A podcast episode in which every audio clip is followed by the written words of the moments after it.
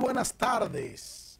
Señores, siendo las seis y unos minutitos de la tarde, damos inicio al gobierno evangélico. Y vuelvo yo, ¿verdad? Siendo privilegiado. En medio, no sé si ustedes recuerdan a Saúl. Saúl en medio de los profetas.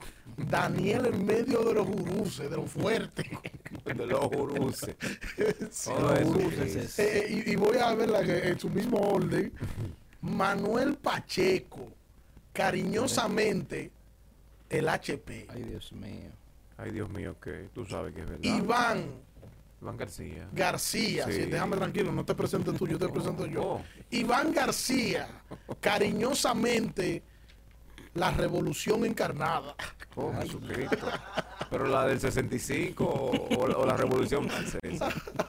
Y en los controles, el que más sabe de esto, José Reyes, que dicho sea de paso, Tú eres que le ha enseñado. yo le he dado algunos consejitos para que mejore, porque ha mejorado. uno tiene que verla.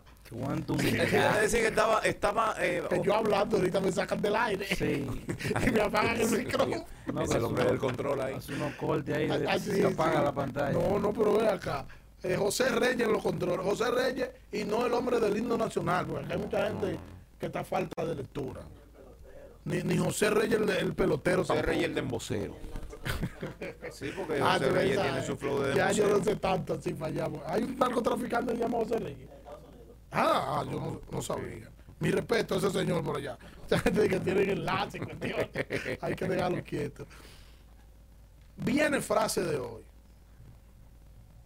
Oye, Iván, la verdadera libertad consiste solo en el poder de hacer lo que debe querer hacer y en no ser obligado a hacer lo que no debe querer. Yo me perdí en el Jonathan primer, Edwards. Yo me perdí en el primer querer. Caramba. Usted tiene que traerme frases más digeribles. Ay, ay, ay. Pa' yo anotarla. no diga eso, porque es una Jonathan frase Edwards. profunda. Sí, Y yo sé que tú eres de esa liga. No, no, porque usted se fue muy complicado. Repita, a ver. Oye. A ver.